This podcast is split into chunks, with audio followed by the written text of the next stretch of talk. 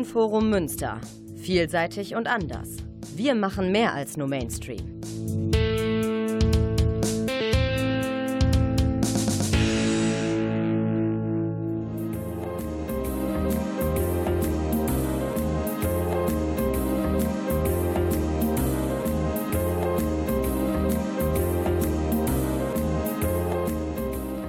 Der Lesewurm. Neues vom Buch- und Hörbuchmarkt.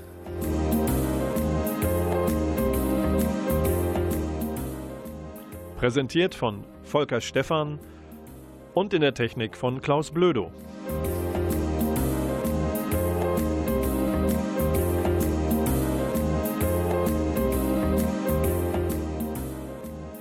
Zweiter Samstag im Dezember. Es ist Lesewurmzeit und kurz vor dem Fest, na, von 14 bis 24 sind es ungefähr zwei im Kopf, drei im Sinn.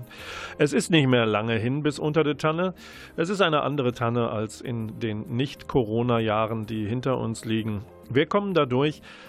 Paar Tage noch und der Lesewurm möchte euch eigentlich irgendwie noch für jeden Adventstag ein Türchen öffnen, also mindestens 24 Tipps geben aus dem Hörbuch- und Buchbereich.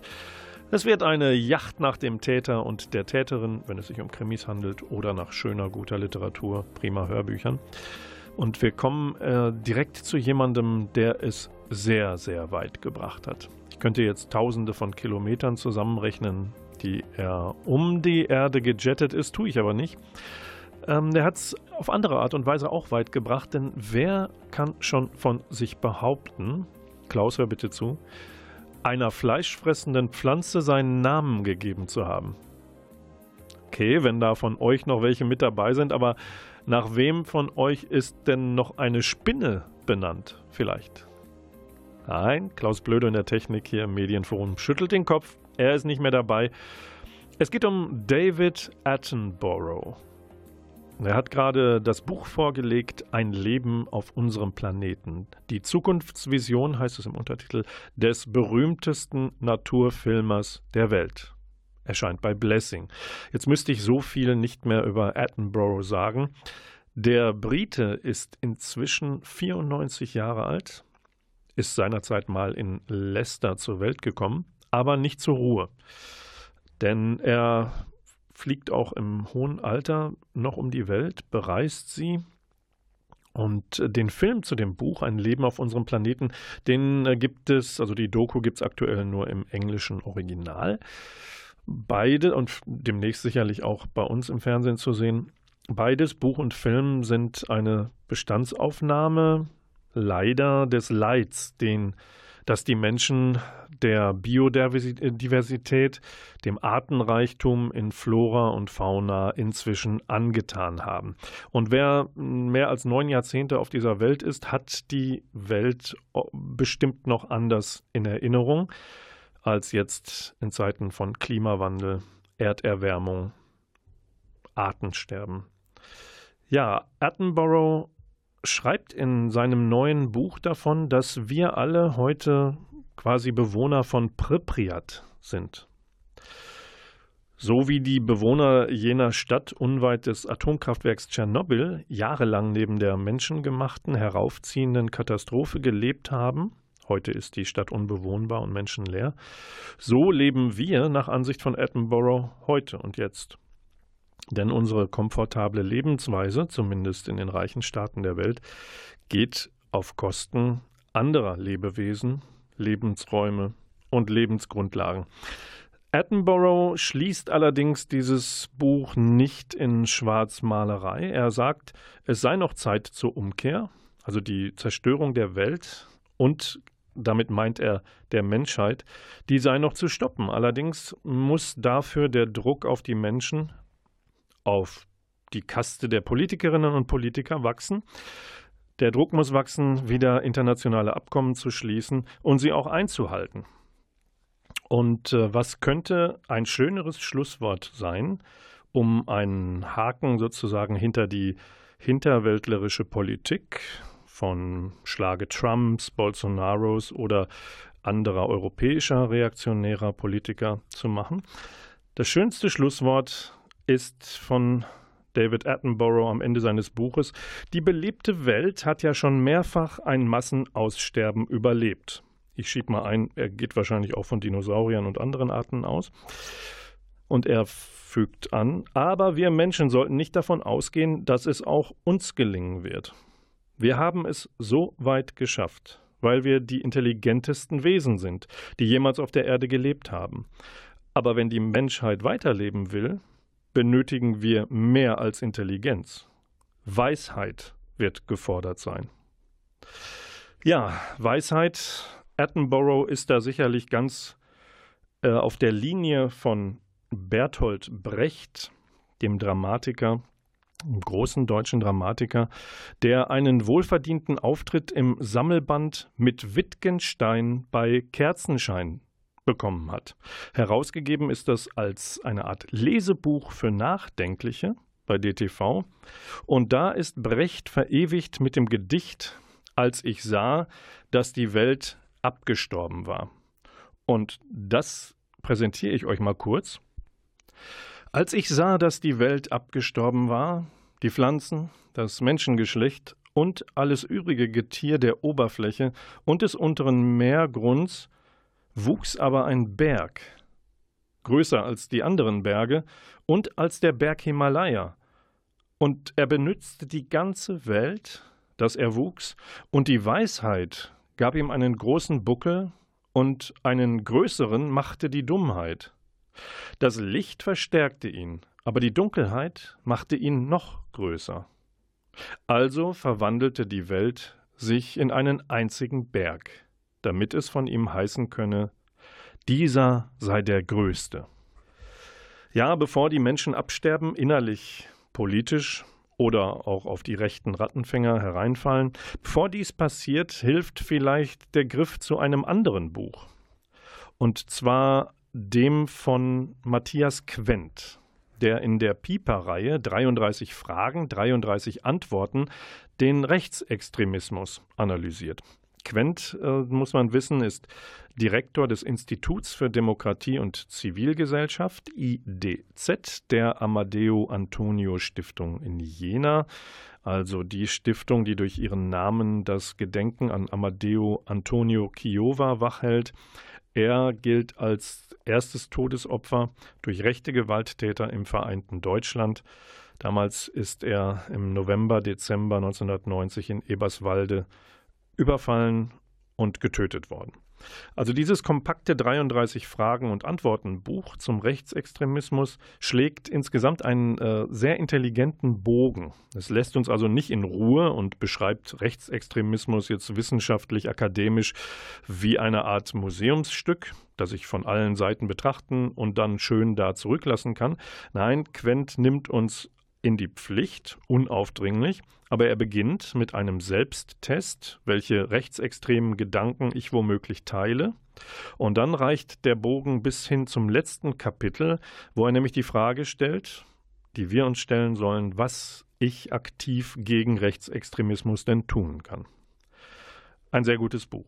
So, Genug geredet fürs Erste. Wir kommen zur ersten Musik in dieser Adventsausgabe des Lesewurms. Wir werden weihnachtlich. Wie schön, wie besser könnte man weihnachtlich werden als mit Symphonic Metal aus Schweden. Jetzt müsst ihr euch nicht die Ohren zuhalten, denn die Band Majestica, die normalerweise diese Musik hat, hat ein Weihnachtsmusical Metal Album rausgebracht namens A Christmas Carol, also die Weihnachtsgeschichte von äh, Dickens, vertont. Und äh, daraus hören wir die allererste Ballade dieser Band. Haben sie noch nie gemacht, jetzt war es an der Zeit und diese Ballade heißt The Joy of Christmas. Another night working late for this cold, heartless man. They say his heart is filled with loneliness and filled with hate. All this time I wondered how it could have been if someone knew just what he needed and took away his act of greed. Of all these years I spent on working for that stubborn man, I realized that wealth and fortune can't bring you all. I can't imagine how his life now could have been if someone took his hand and said, I'll be your friend.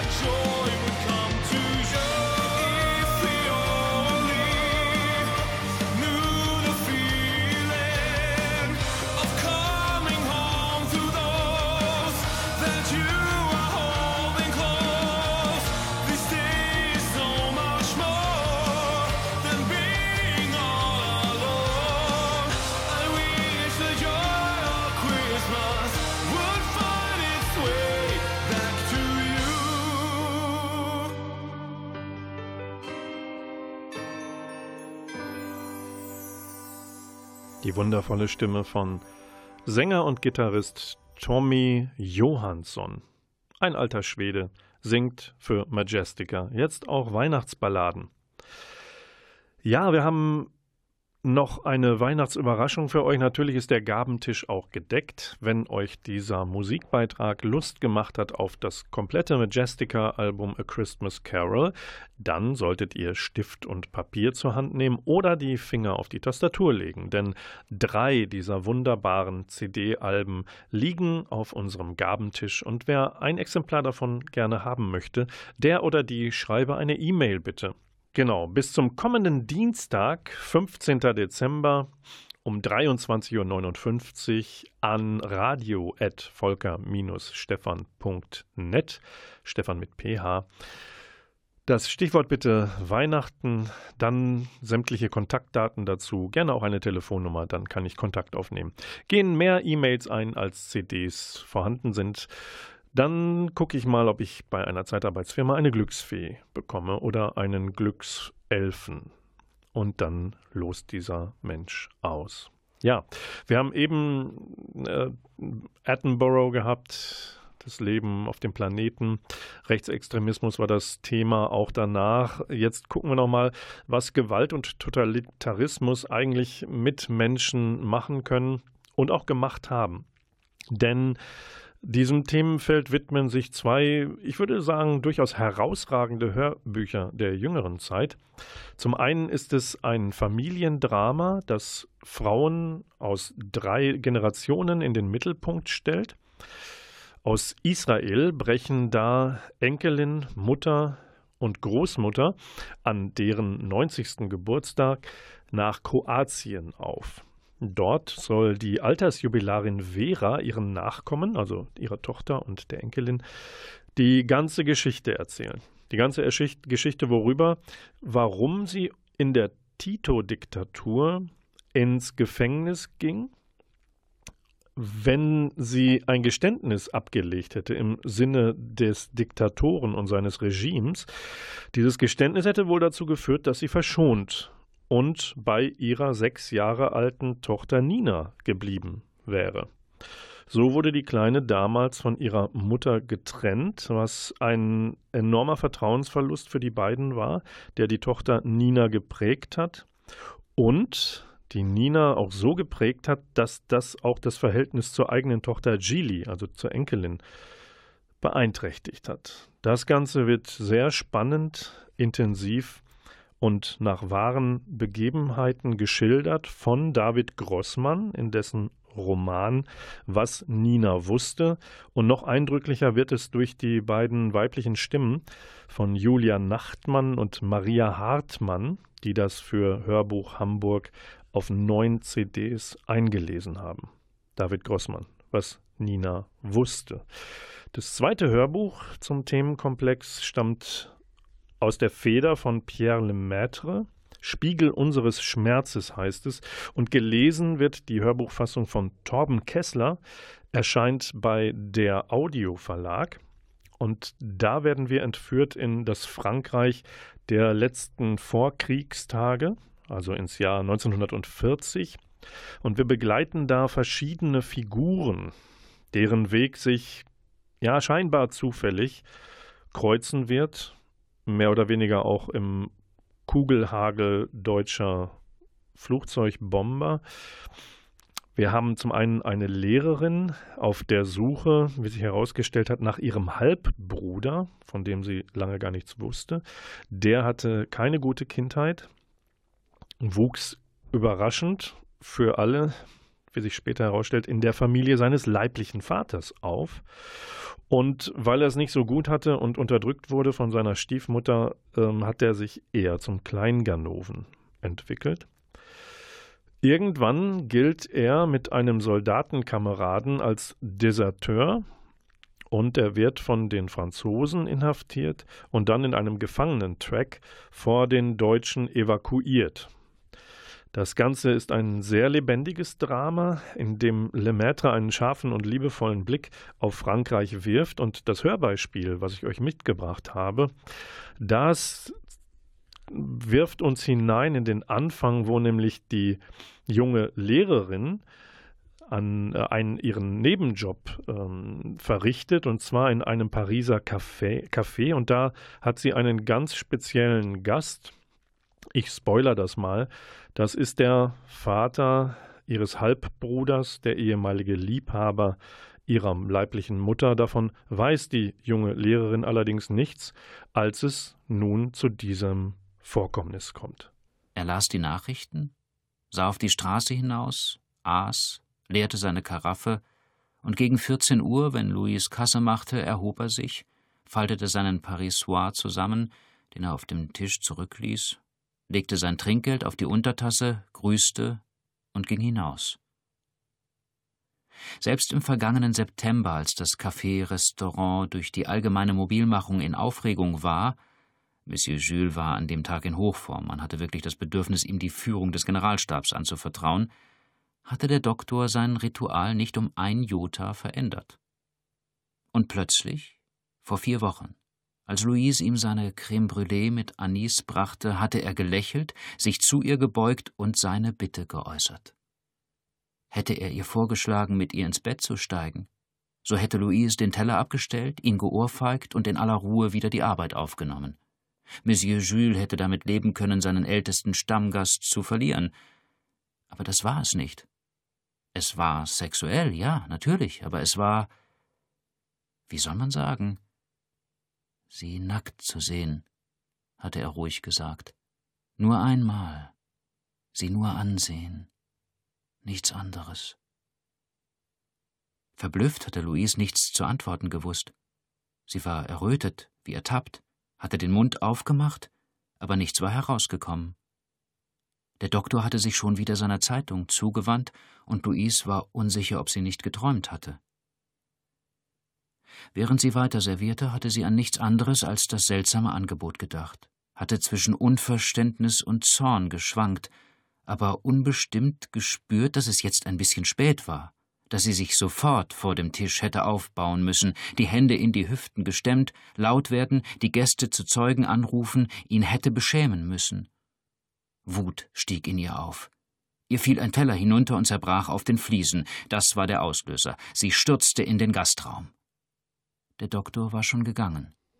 Seine Zeitung lag gefaltet auf dem Tisch. Das war die Stimme von Torben Kessler. Spiegel unseres Schmerzes liest er von Pierre Lemaitre. Und dieses Hörbuch ist neben der Vertonung von David Grossmanns Was Nina wusste, das sind die beiden Spitzentitel sozusagen in der aktuellen Lesewurm-Sendung, die ihr hört. Und diese Sendung kennt, weil Weihnachten ist, nur Gewinner bei den Hörbüchern und keine geschlagenen und die monatliche, übliche beliebte Top 5 Hörbuchcharts Liste. Die folgt in der nächsten Lesewurm-Sendung und das wird eine extra, eine Sondersendung sein. Das könnt ihr euch mal merken, bitte. Montag, 28. Dezember, 20.04 Uhr ist der Lesewurm. Ausnahmsweise wieder auf Sendung und dann könnt ihr, sofern ihr euch mit Bücher, Hörbücher, Gutscheinen beschenken lasst zu Weihnachten, dann könnt ihr gucken, ob ihr das an den einen oder anderen Gutschein vielleicht für den einen oder anderen Tipp Buch, Hörbuch einlösen möchtet.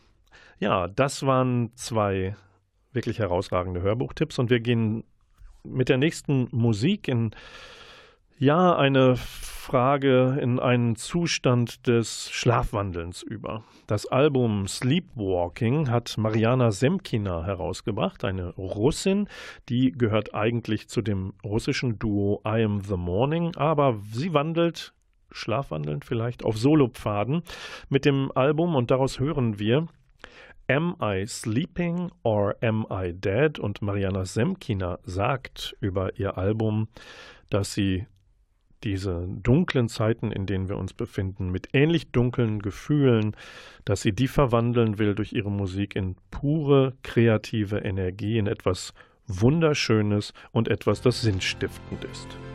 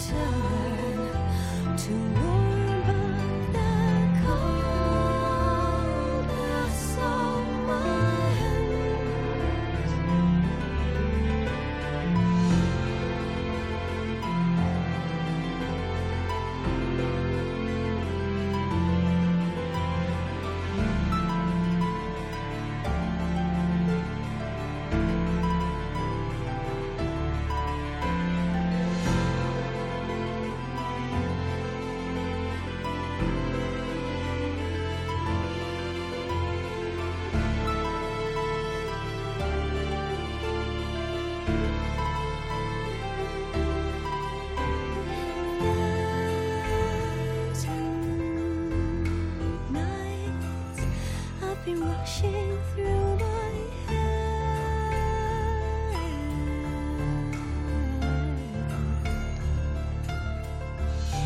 It's.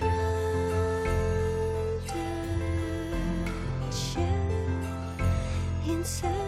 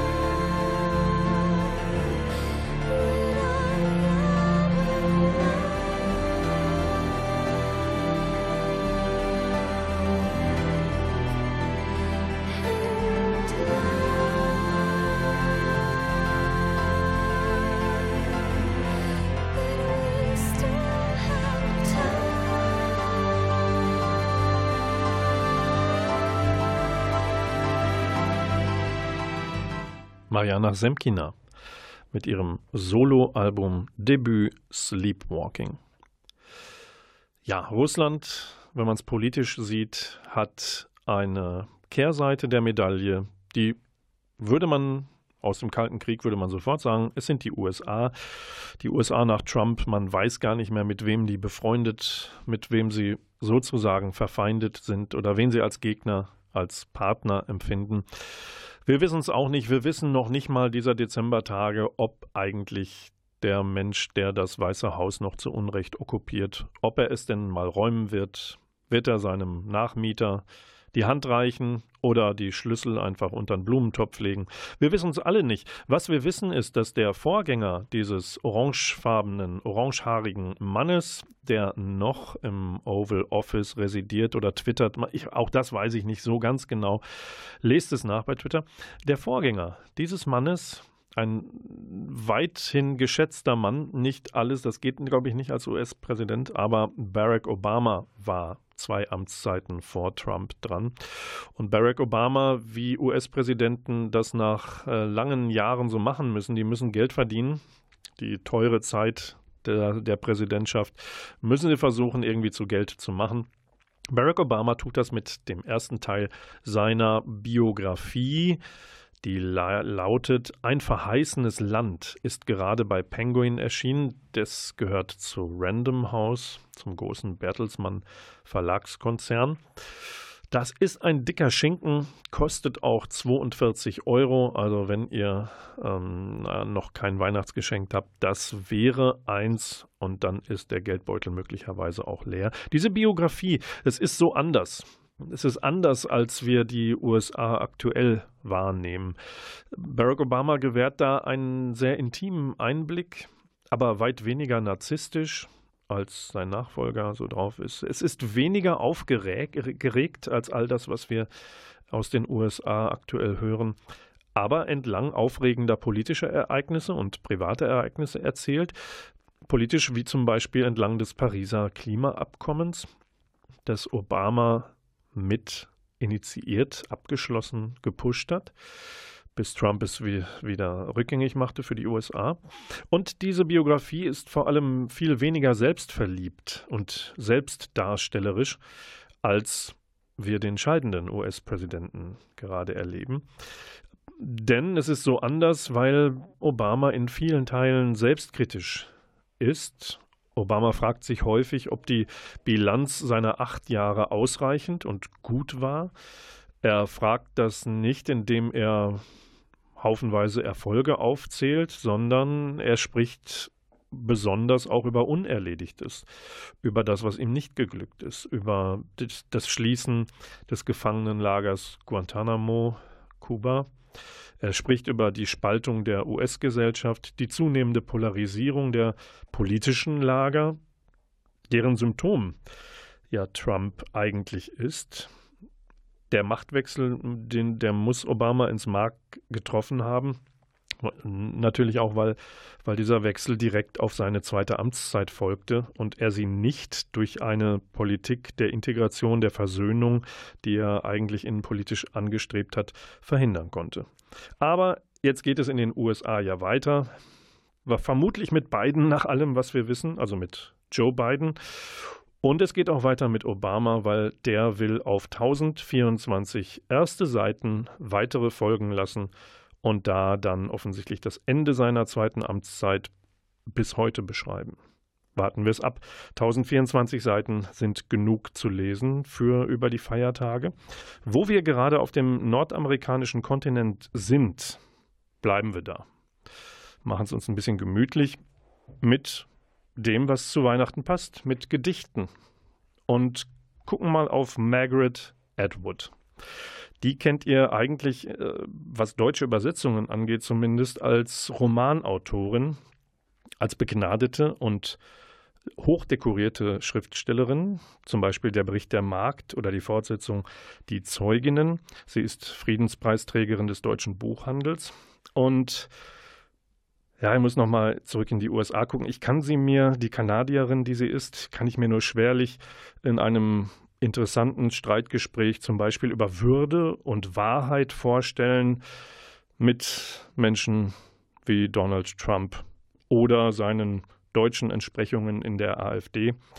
Nun, in jedem Fall unter dem Titel die Füchsin gibt es nun im Berlin Verlag, der zu Piper gehört, Gedichte aus gut 30 Jahren von Margaret Atwoods Schaffen. Und die deutschen Fassungen sind bewusst als Nachdichtungen etikettiert, weil Lyrik zu übersetzen immer ein Dilemma sei, sagt Michael Krüger im Vorwort der Ausgabe.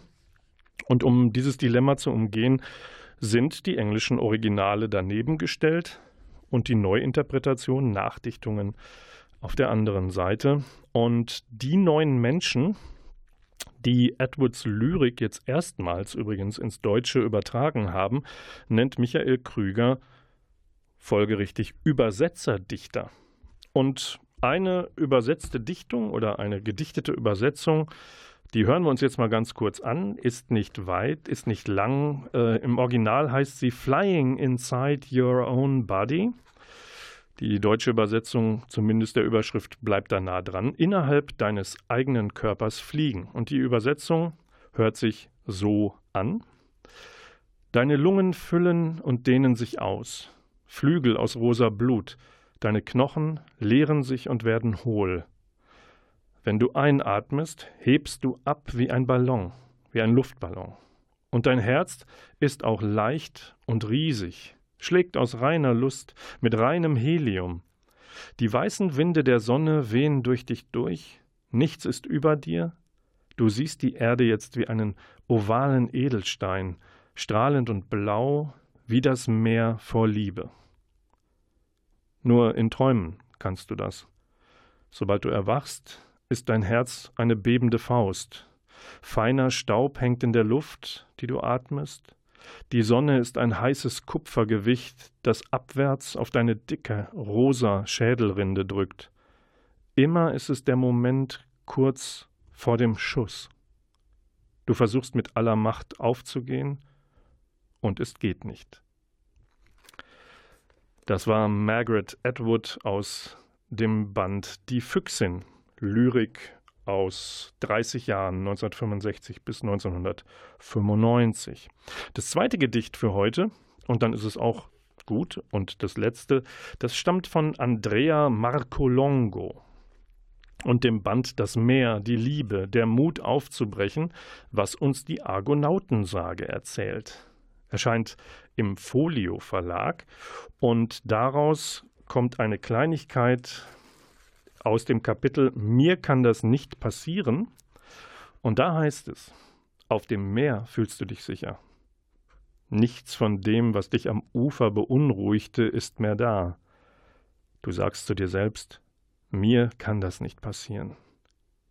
Diese Worte sind so tröstlich, dass sie einschläfernd wirken. Langsam gleitest du in eine ruhige Apathie. Alles ist so weit weg. Nein, es kann nicht passieren. Dir nicht. Ja, und äh, Andrea Marco Longo ist tatsächlich mal eine Frau, also der italienische Vorname, da weiß man es ja häufig nicht. In diesem Fall handelt es sich um eine italienische Schriftstellerin. Das erste Buch war gleich ein erster Erfolg. Warum Altgriechisch genial ist, ja, das muss natürlich zu einem Bestseller werden. Marco Longo lehrt uns, die Argonautensage etwas anders zu rezipieren, also weniger als Heldengeschichte, also jetzt nicht darauf beschränkt, warum und wie Jason mit seinem Gefolge zu Helden und Siegern wurden, als sie damals vor langer, langer Zeit mit der Argo, dem ersten Boot von Göttern geschaffen, das Mittelmeer, die Flüsse und das Schwarze Meer befahren. Ich meine, wer könnte nicht nachts um drei rückwärts aufsagen, was die Argonauten äh, gemäß der Sage tun wollten? Für alle die, die das erst äh, morgens um sieben können, sage ich es mal schnell. Sie, die Argonauten, sollten das goldene Vlies des Widders Chrysomallos aus dem Kaukasus zurückholen. Das ist ein relativ äh, wichtiges Vlies. Äh, da haben ein paar äh, Zwillinge drauf und was weiß ich nicht. Aber auf alle Fälle ist das sehr, sehr bedeutungsvoll und wichtig. Und um, um dorthin zu gelangen, lässt Jason ähm, die mit 50 Rudern bestückte Argo bauen als Lohn, also der macht das ja nicht umsonst, da winkt ihm was ganz Besonderes, nämlich der Thron von König Pelia von Thessalien. Und Pelia ist sein Onkel. Der Onkel will ihn allerdings loswerden und hofft natürlich darauf, dass diese Fahrt mit dem Schiff Argo, dass das ein reines Himmelfahrtskommando ist. Das wäre jetzt die Heldengeschichte. Aber bei Andrea Marco Longo in ihrem Buch Das Meer, die Liebe, der Mut aufzubrechen, geht es eben um darum, sein eigenes Leben zu leben. So versteht sie die Argonautensage. Und dieses Leben zu leben, das, dafür braucht es eben Mut, Mut zur Liebe und Mut, Hürden zu nehmen. Und Andrea Marco Longo macht das jetzt auch nicht als eine wissenschaftliche Abhandlung oder spricht da theoretisch entrückt drüber, sondern sie greift immer auch mit Beispielen mitten aus dem Leben ein und beschreibt zum Beispiel auch, dass sie ihren, ihre eigene Karriere durchaus als Sprung ins Ungewisse der Literatur, als, als, aus, als Auslaufen mit einem Schiff begreift. Und dieses Auslaufen war nur möglich, weil ihr die Liebenswürdigkeit und das Interesse der Lesenden entgegengeschlagen ist.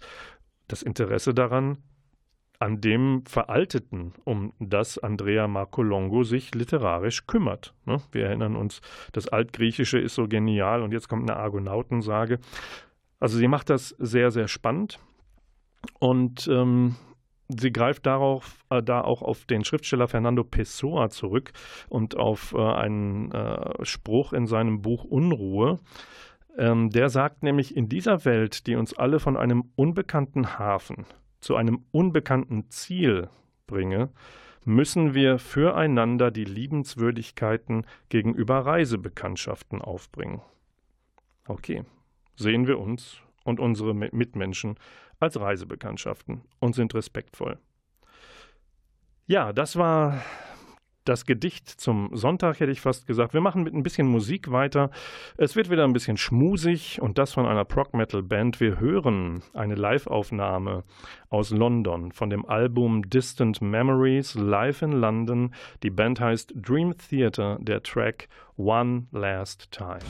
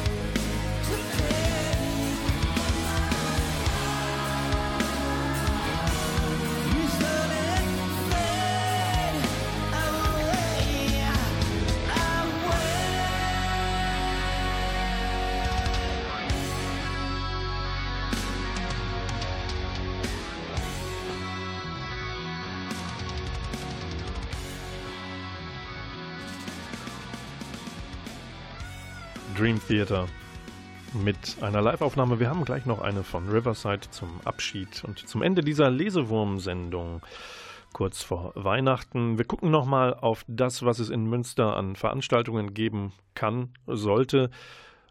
Wir nennen es diesmal einen Terminhinweis. Jürgen Kehrer war vergangenen Monat zu Gast in unserer Sendung. Das könnt ihr alles übrigens nachhören auf nrvision.de. Ihr gebt das Suchwort in dieser Mediathek Lesewurm ein und da findet ihr sämtliche Sendungen der vergangenen Monate bis so zwei, drei Jahre zurück. Jürgen Kehrer wollte eigentlich am 9. Dezember in Münster lesen. Das ist Corona-bedingt noch einmal verschoben worden. Jetzt ist der neue Termin der 9. April, 20 Uhr im Kubanova, der in der Achtermannstraße. Karten behalten ihre Gültigkeit. Dann wird ein Termin unumstößlich sein der mit Münster zu tun hat. Und zwar der 15. Januar, den merkt ihr euch bitte und haltet vielleicht einen Weihnachtsgutschein für Bücher zurück, denn dann erscheint der neue Krimi des Albachtener Autorenduos Andrea Timm und Christhard Lück. Sollte ich jemals Ruxel gesagt haben, dann nehme ich das zurück. Auf alle Fälle heißt der Band Mord in der Klosterkapelle Das Geheimnis des Sebastian Kneip und erscheint im St. Benno Verlag. Bei Andrea Timm und Christa Lück handelt es sich um eine katholische Architektin und einen evangelischen Theologieprofessor.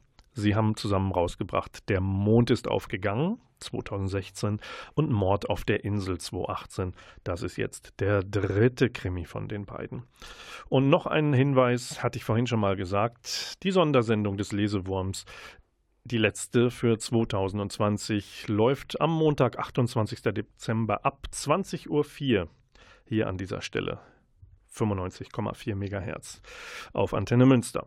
Ich gebe euch noch was mit auf den Weg und zwar Geschichten zum Gucken und zum Lesen, also mit Bildern und mit Texten. Und zwar Graphic Novels und Comics, üppig bebildert. Wer Weihnachten, also wem Weihnachten zu behaglich und zu friedvoll sein sollte, der kann sich noch einem Klassiker der Comicgeschichte zuwenden. Er heißt Die Ballade von Halo Jones. Der erste Band ist raus. Der Text stammt von Alan Moore, einem Großmeister der Comicgeschichte. Die Zeichnungen sind von Ian Gibson koloriert von Barbara Nocenzo, erscheint bei Panini Comics. Warum ist das ein Klassiker? Nun, weil die Geschichte erstmals 1984 als wöchentlicher Strip im Comicmagazin 2000 AD auf der britischen Insel erschienen ist. 2000 AD. Das ist ein, in der deutschen äh, Übersetzung ist das jetzt eine Erstveröffentlichung, kommt im Hardcover daher. Und diese Hello Jones, die Hauptfigur, die ist gelangweilt und frustriert von ihrem Leben in einer Art Freizeitghetto im 50. Jahrhundert. Ist also ein Science-Fiction. Und die 18-Jährige möchte endlich die unendlichen Weiten des Universums kennenlernen. Und als sie das auf den Weg bringt, setzt sie eine Kette von verhängnisvollen Ereignissen in Gang. Und äh, ja, in dem äh, Zusammenhang begegnet sie auch armlosen Aliens. Und es wird einen Band 2 und einen Band 3 geben. Der zweite kommt im Februar. Wir gucken nochmal dann allerdings auf deutsches Comic gut, Graphic Novel gut. Und zwar Walter Mörs und Florian Biege haben herausgebracht Die Stadt der träumenden Bücher. Der zweite Teil beschließt das Buch. Der erste hieß Buchheim, der ist schon raus und jetzt sind Die Katakomben erschienen bei Penguin. Und Buchheim selbst, also der Name des ersten Teils, das ist die Stadt der träumenden Bücher. Wir sind also in den Anfängen von Zamonien, dieser berühmten Welt von Walter Mörs. Wir befinden uns auf dieser Burg, auf der Lindwurmfeste, mitten unter merkwürdigen Dichterinnen und Dichtern. Und jetzt an der Seite des legendären Hildegunst von Mythenmetz. Sein Dichterpate stirbt, schenkt ihm allerdings zum Schluss noch ein makelloses Buch und führt ihn damit auf die Spur des Orm. Das ist die legendäre, schwer zu fassende kreative Kraft, die alle in Zamonien bekommen möchten. Hildegund, Hildegunst muss sie finden. Und äh, das ist jetzt mit Walter Mörs und Florian Biege zusammen erschienen. Und Walter Mörs sagt da sehr lakonisch, zu dem, was er da getan hat, seine jahrelange Arbeit, um das in eine Graphic Novel zu übertragen, das sei jene Sorte Arbeit, bei der man sich selber manchmal fragt, ob man eigentlich noch alle Tassen im Schrank hat, und dann hört man diese dünne, feine Stimme im Gehirn, die antwortet, nein. Zwei Bände, jeweils 25 Euro teuer.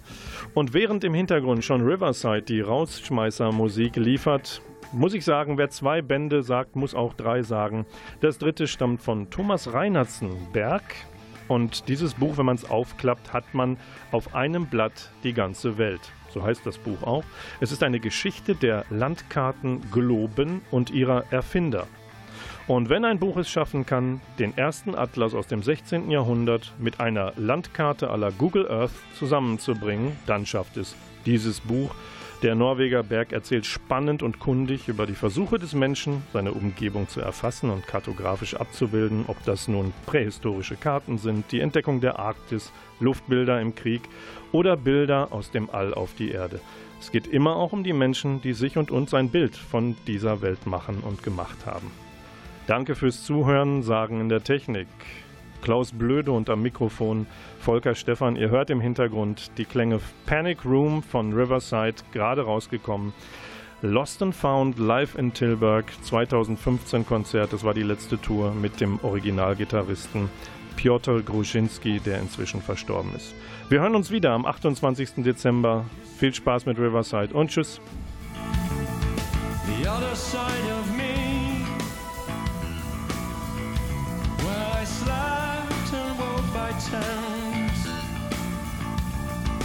Nothing seemed true. I was feeding on your life, peering through the hole,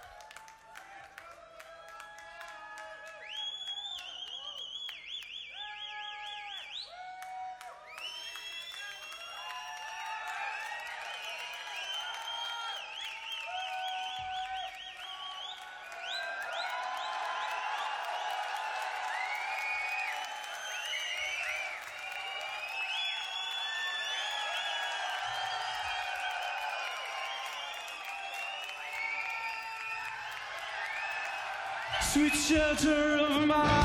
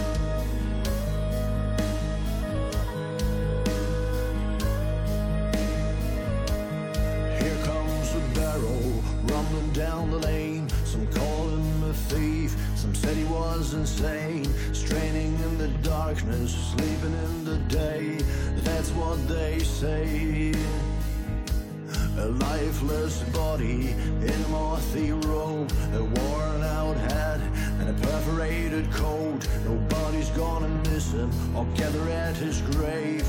That's what they say.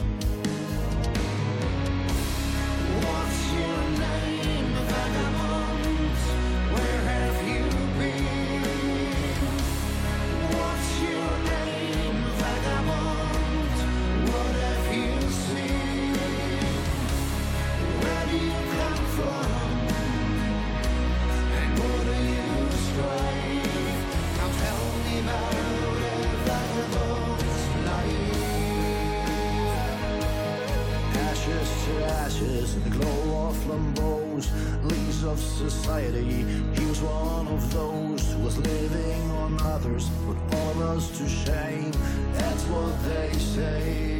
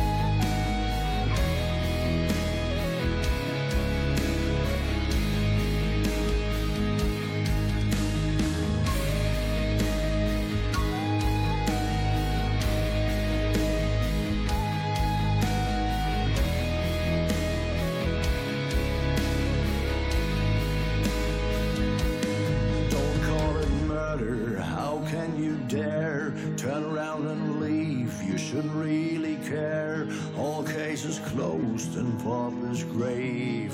That's what they say.